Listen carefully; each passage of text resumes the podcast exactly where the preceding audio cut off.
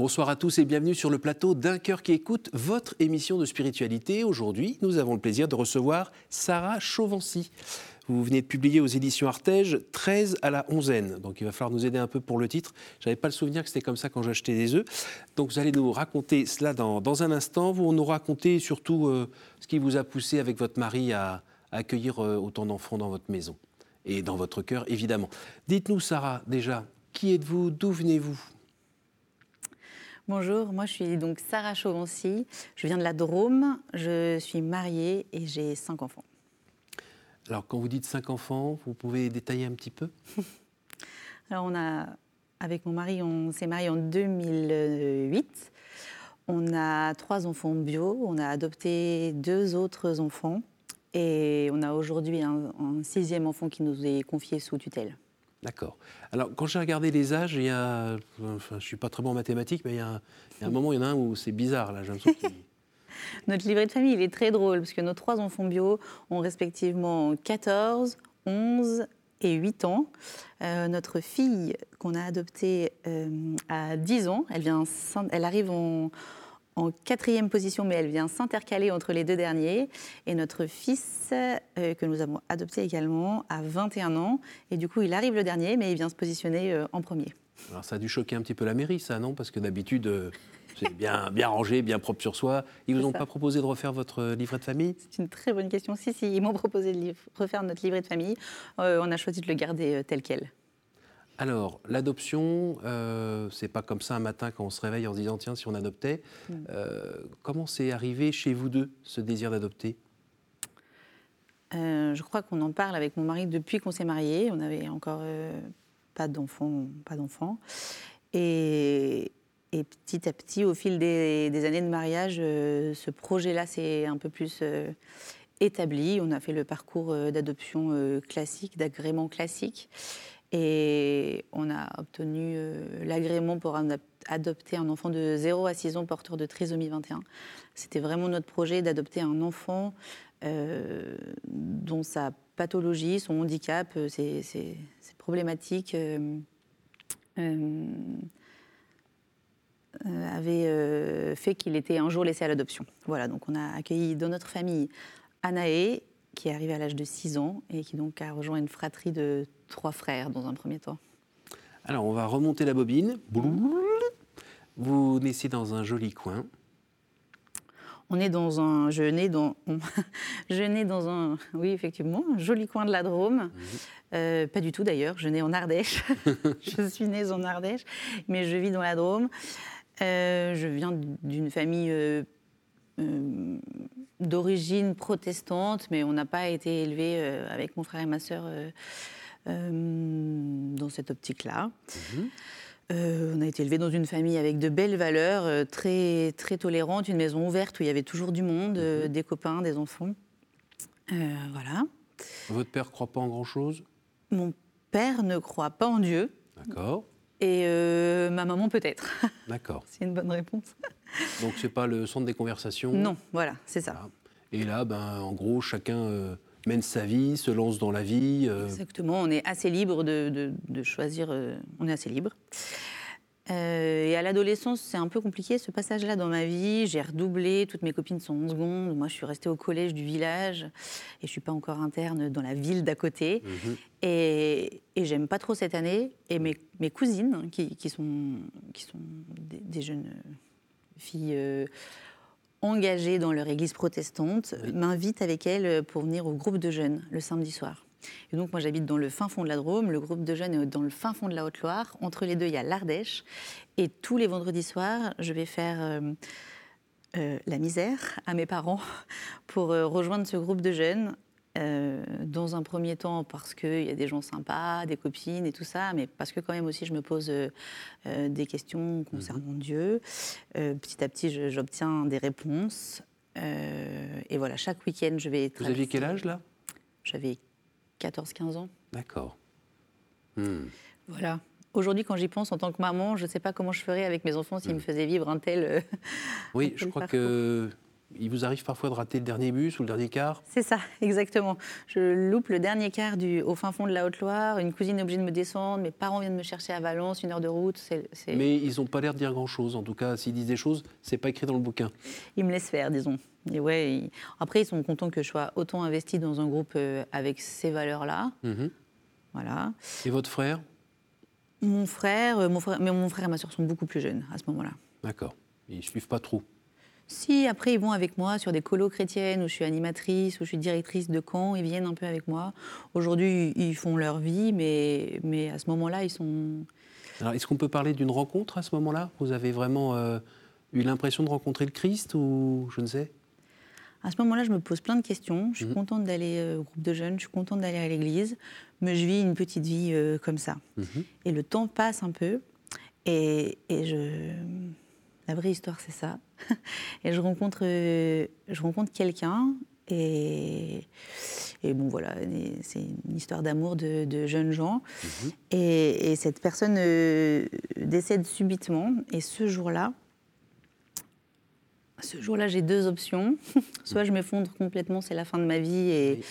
et, et je choisis de quitter cette terre. Soit, je, soit il se passe un truc euh, qui relève un peu du miracle, et, et je me raccroche à Dieu. Et ce jour-là, Et je vous lui dites ça? Vous parlez à quelqu'un à ce moment-là? Ou c'est la situation que vous décrivez? Est-ce que carrément vous dites, euh, bon écoute, euh, Seigneur, là c'est simple, regarde le, le topo, là j'étais avec un, un gars dont j'étais follement amoureuse et j'avais prévu de faire ma vie avec lui, Mm. là il vient de mourir accidentellement, qu'est-ce que je fais là? Moi je, je m'en vais ou tu es là et tu me proposes autre chose? C'est comme ça? Je pense que ça se passe un peu comme ça. Je me rappelle pas si je, je lui parle, Mm. mais en tout cas, je sais que ma vie ce jour-là, elle a changé À Carrefour. dans des conditions dramatiques, enfin Mm. très tristes, mais, mais que je choisis de suivre euh, Dieu vraiment, de, de tout mon cœur vraiment, à partir de ce jour-là. Et, et voilà, ça n'empêche pas que le parcours est encore un peu sinueux à ce moment-là, mais j'arrête euh, ma scolarité, je deviens animatrice euh, de, de colonies de vacances, de séjours, puis directrice. Puis après, je, je rencontre Cyril et je deviens éducatrice. Mais, mais euh, à partir de ce jour-là, je choisis de mettre Dieu en premier dans ma vie. Super. Alors il y a un moment aussi où euh, vous vous retrouvez dans votre, euh, vos premières expériences professionnelles, si je ne me trompe pas, dans une grande maison en forme de H. Mm. Je me souviens de ça. Mm. C'est tout beau, tout propre, mais en fait, c'est vraiment pas taille humaine. Mm. Et dans, dans ce grand groupe, il y a quoi? 90 gamins, je crois? 80. 80 gamins euh, qui, euh, pris un par un, bah, on peut communiquer, on peut essayer de faire quelque chose, on peut même avoir une relation avec eux. Après, quand c'est en meute, ben, il y a des heures où ça n'allait pas très très bien, où c'était quasiment la mutinerie. Et dans tout ce groupe-là, vous repérez une petite puce Mm. qui euh, ben, est un peu plus fragile que les autres parce qu'elle a un handicap mental, je crois, Mm. et qui sert de bouc émissaire. Un peu. Voilà. C'est exactement Et là, ça vous déchire le cœur euh, en douze. Il y a deux constats. C'est mon premier. Je viens de réussir le. Je viens d'accoucher quand même de mon premier fils, Oui. Timéo, et donc quand même, je viens d'être maman. C'est quelque chose. Enfin voilà. une aventure. C'est une aventure. et je viens de réussir le concours euh, pour être monitrice éducatrice dans Mhm. un premier temps. Et donc mon premier stage, je, je le fais dans cette maison d'enfants en région lyonnaise où, lyonnaise, où effectivement il y a 80 enfants euh, dans la même maison. Il y a deux constats. Il y a le premier constat, c'est que 80 dans la même maison, c'est beaucoup Mhm. et que effectivement individuellement il se passe plein de choses, mais en groupe c'est quand même très compliqué. Euh, même si après évidemment il y a des sous-groupes tout ça, mais ça fait quand même dans une maison 80 enfants. Euh, et le deuxième constat, c'est qu'au milieu de ces 80 enfants, il y a une petite fille qui est en situation de handicap et qu'effectivement elle se fait beaucoup chahuter. Mhm. Et là, je, je connais peu le monde de la protection de l'enfance parce que je viens du, j'ai beaucoup travaillé dans le- au préalable dans le secteur du, du handicap. Oui.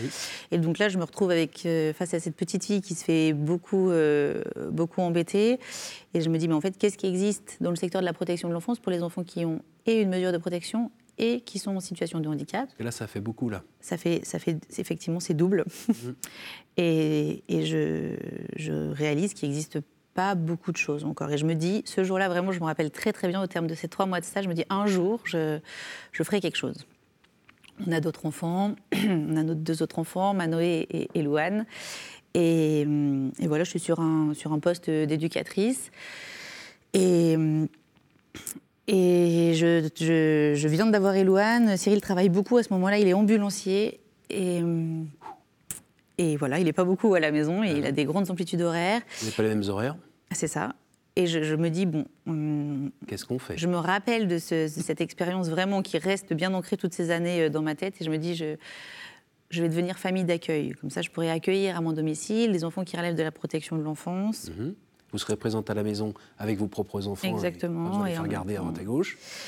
Et en fait, en, me renseignant sur le, le métier formidable d'assistante familiale, de famille pour devenir famille d'accueil, je me rends compte que je vais perdre un peu mes fonctions d'éducatrice spécialisée, de, coordination. Entre-temps, j'ai fait la formation d'éduc spé, donc je suis mhm. éducatrice spécialisée, monitrice éducatrice, éducatrice spécialisée. Du coup, si je deviens famille d'accueil, assistante familiale, je vais perdre un peu mes fonctions. Et donc. Euh, Vous êtes assez battu pour. Euh, pour les avoir, exactement. Du coup, sans le bac, je précise, parce que j'arrête mes études euh, en plein milieu de ma terminale. Mhm.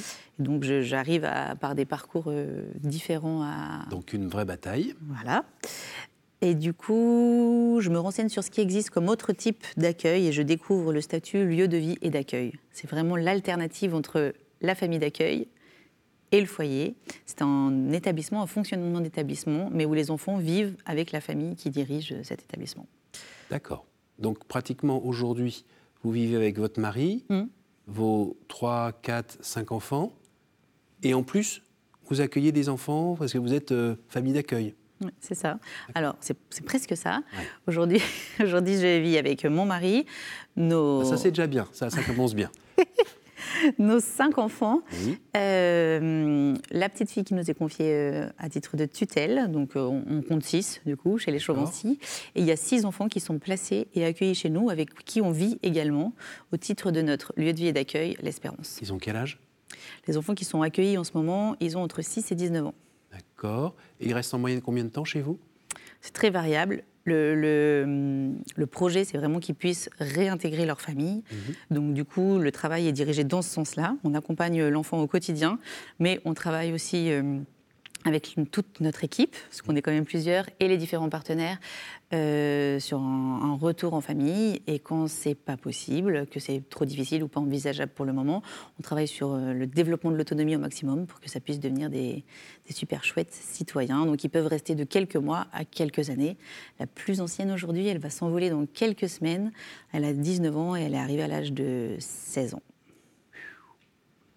D'accord. Alors votre mari s'est mis à dispo euh, pour aider l'association ou il continue à faire ses trajets euh Non, non, non. Il est resté en, quand on a ouvert le 1er septembre 2016, il est resté ambulancier quelques mois. Et, ensuite, euh, quand on a accueilli le quatrième enfant, on n'a pas accueilli six enfants tout de suite. Quand on a accueilli le quatrième enfant, il a, il a quitté son travail pour être salarié de notre association à plein temps également. C'est un, un vrai plein temps. Alors dites-nous, on voit bien autour de nous euh, des couples qui ont euh, deux enfants ou trois enfants et qui sont déjà euh, à pas pouvoir tourner. Vous, vous carburez à quoi pour faire tourner toute cette baraque et sans oublier votre mari dans l'aventure? On carbure au sourire des enfants. Ça marche, ça, comme réponse? Oui. Moi, chaque jour, je les regarde. Alors, des fois, je les regarde et je suis un peu agacée parce que ça fait mille fois que je répète la même chose, mais souvent, je les regarde et j'ai beaucoup d'émotions parce que je vois un grand groupe d'enfants le concept, c'est qu'on vit tous ensemble. Donc il y a nos six enfants, les six enfants accueillis. C'est une grande tribu. Il y a une grande table pour manger? Il y a une immense table. Il y en a même une grande et une petite. Il y en a même deux. Euh, et, en fait, les voir entre eux, les voir s'entraider sans savoir qui vient d'où, et voilà, les voir interagir, se soutenir, se chamailler aussi parfois, évidemment, ça c'est très, très, très motivant. Donc vous carburez à l'amour. Ça, ça marche. Et puis, il y a peut-être toujours Dieu qui est dans le coin, puisque vous m'avez dit euh, un jour je l'ai choisi. Mm. Donc on n'est pas, on marche ensemble. Et comment vous le côtoyez quand Comment? Ça, c'est la petite euh, complexité. Euh, au quotidien, dans ma vie personnelle, au quotidien avec tous les enfants, c'est un peu différent. Nos enfants, euh, nos enfants à nous, les enfants Chauvency, ils vont avec nous à l'église quand nous sommes de repos. ça arrive de temps en temps. Après, voilà. Culte le dimanche? Le dimanche, quand on n'est pas avec tous les enfants, c'est-à-dire une fois par mois. Euh, après, nos grands, ils vont au groupe de jeunes. Alors ça, ils peuvent y aller chaque semaine. Ils sont autonomes. On a plein de petites stratégies pour euh, vivre avec Dieu en famille. Mhm. Après, avec les enfants qu'on accueille, euh, voilà, c'est le sujet est libre. Ils savent qu'on est une famille chrétienne.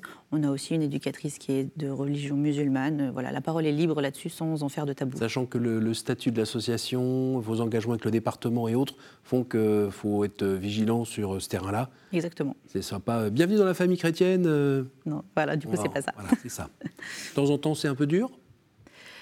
Euh, Là, on a envie de dire un un merci à Dieu. Hey, merci mon Dieu, ça, merci. Ça n'empêche pas de le faire euh, en couple, souvent. Mm. Euh, voilà. On se réjouit et on remercie pour chaque petite victoire et, on remercie Dieu pour chaque petite victoire euh, qu'on obtient. voilà, on ne le fait pas publiquement sur la place publique, mais dans notre couple, oui, ça fait partie de notre quotidien. Est-ce que la prière personnelle est organisée comme le reste de vos journées? Pas vraiment. non, non, non. Honnêtement, pas vraiment. notre prière personnelle, elle est, elle est quasi quotidienne, mhm. mais. Mais elle n'est pas tous les matins à 8 heures, quoi. Elle n'est pas, voilà, elle est pas inscrite. Euh, c'est tellement en fait, c'est tellement le quotidien, c'est tellement organisé, cadré que elle peut être à plusieurs endroits différents en fonction de l'emploi du temps. Le soir après la journée, tous les deux. Le, matin ou le, ou le soir, oui. Il y a la Bible dedans, c'est ça C'est plutôt un temps de lecture, de méditation Et de prière. Et de prière. Mm. Et sans ça, ça donnerait quoi? Sans ça, ça ne marcherait pas. Mm. Pourquoi? Ben, Parce que c'est ce qui nous anime en premier lieu. Et c'est ce qui nous permet, à mon avis, de tenir même quand c'est très compliqué. Qu'est-ce qui est compliqué? Parce que quand on vous voit là avec votre sourire, quand on lit votre livre, mm. euh, on a l'impression quand même que ça roule, quoi, que ça tourne. Ok, de temps en temps, ça, ça tiraille, c'est un peu compliqué sur le plan matériel, comment on va faire, mais finalement, ça avance.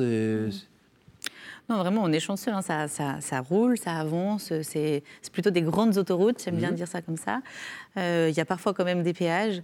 Ce qui est dur, c'est les histoires de chaque enfant, faire respecter les droits des enfants, faire respecter, les droits des familles, porter tout ça tout le temps. Parfois, ça peut être, euh, ça peut être difficile et il faut être vraiment euh, entraîné et endurant c'est-à-dire euh, le caractère d'un enfant qui a vécu des choses difficiles chez lui, et ça ressort un peu, par exemple, dans votre équilibre familial? Il y a de ça, par exemple? Non? Tellement, pas tellement.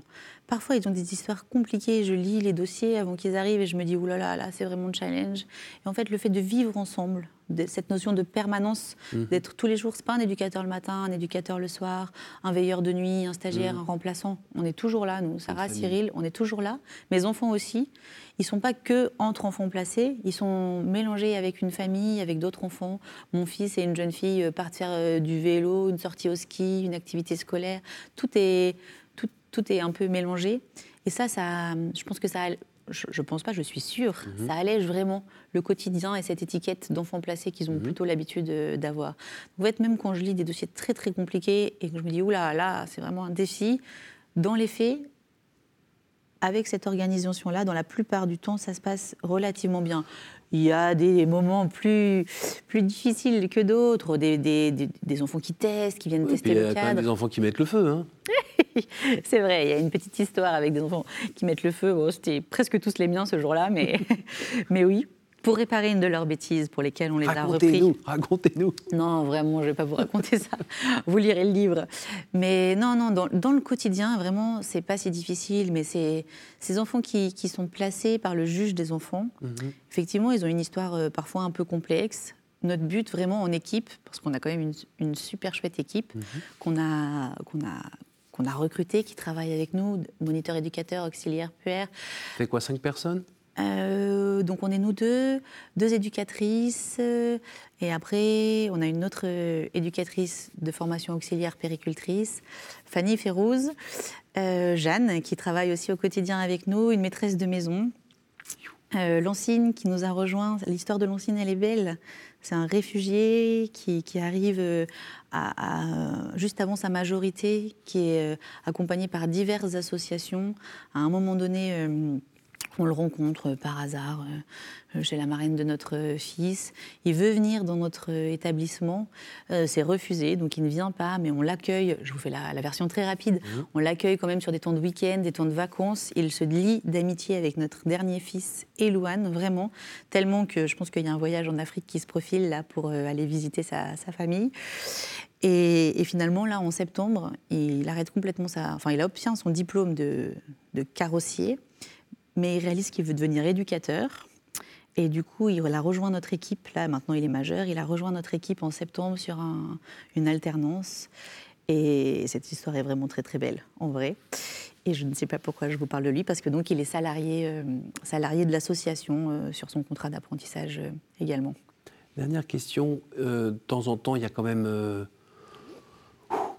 la fatigue physique, euh, la fatigue morale, une certaine lassitude qui peut vous tomber dessus. Alors, à vous voir, euh, on n'a pas l'impression que c'est dans votre tempérament de s'écouter euh, et que vous êtes toujours pleine d'énergie pour avancer, mais de temps en temps, ça doit bien quand même venir un petit peu, je sais pas, des mauvaises nouvelles ou de la fatigue qui vous cisaille les jambes. Comment vous faites à ce moment-là pour, pour repartir assez vite? Parce que, mm. vu ce que vous venez de nous raconter, vous ne pouvez pas rester très longtemps dans le canapé à comater ou à psychoter mm, Non, ça dure pas très longtemps. Des fois, il y a des, choses un peu difficiles qui, effectivement, qui, qui nous qui me tombe dessus et où je m'écroule un peu. Ça dure euh, pas très très longtemps. Euh, je sais pas, je dois être euh, dotée de, quelque chose d'un peu spécial. Euh, non, j'aime bien voir les choses positives. Donc quand il y a des choses négatives qui arrivent, eh ben, je cherche le positif. Tout de suite. Tout de suite. Voilà. C'est une, une, habitude de l'esprit Je ne sais pas pourquoi, mais j'ai je, choisi cette, cette option-là. Et du coup, ça aide à repartir. Et puis... Vous parliez de l'humour aussi oui, chez nous, on rit beaucoup. Alors ça, c'est la partie de mon mari, plutôt. Mais euh, Enfin, quand il cache votre sac, euh, c'est pas bien malin. c'est pas bien malin, monsieur, sur des petites choses toutes futiles comme ça qui nous permettent de tenir sur, du, sur, du, long terme, avec les éducatrices qui travaillent avec nous aussi beaucoup, et avec les enfants, évidemment. Voilà, on rit, on chahute, on joue. Alors des fois, il y a des temps où c'est très formel, et voilà, je revendique quand même de tenir un cadre assez... un cadre, voilà. Mais quand le cadre est juste et bienveillant, euh, finalement, c'est quand même assez, assez agréable pour tout le monde. Euh, et oui, on rit, on rit beaucoup parce que, parce que des fois, c'est pas drôle. Mais, mais voilà, je sais que toutes les choses sont conduites et qu'on n'est pas éprouvé au-delà de nos forces. Ça, c'est deux, trois petits, mhm.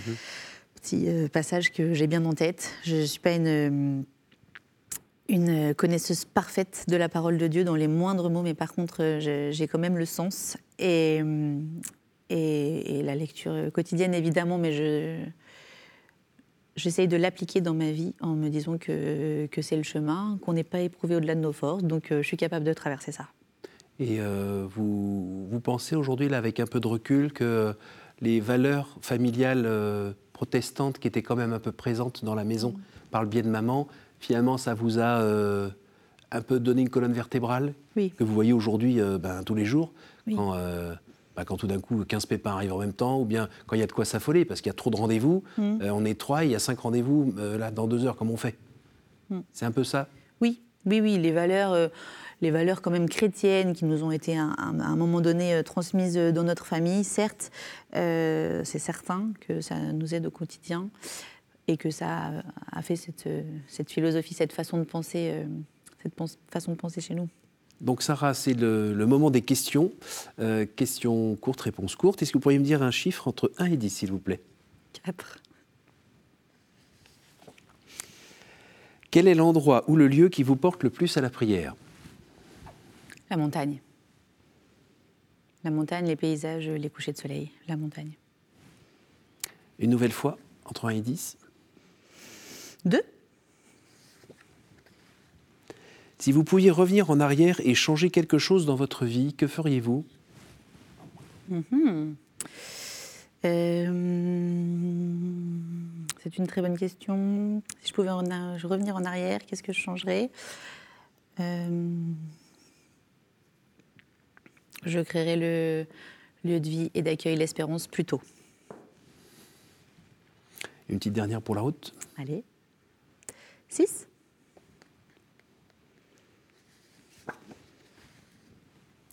Quelle image vous faites-vous du paradis hmm.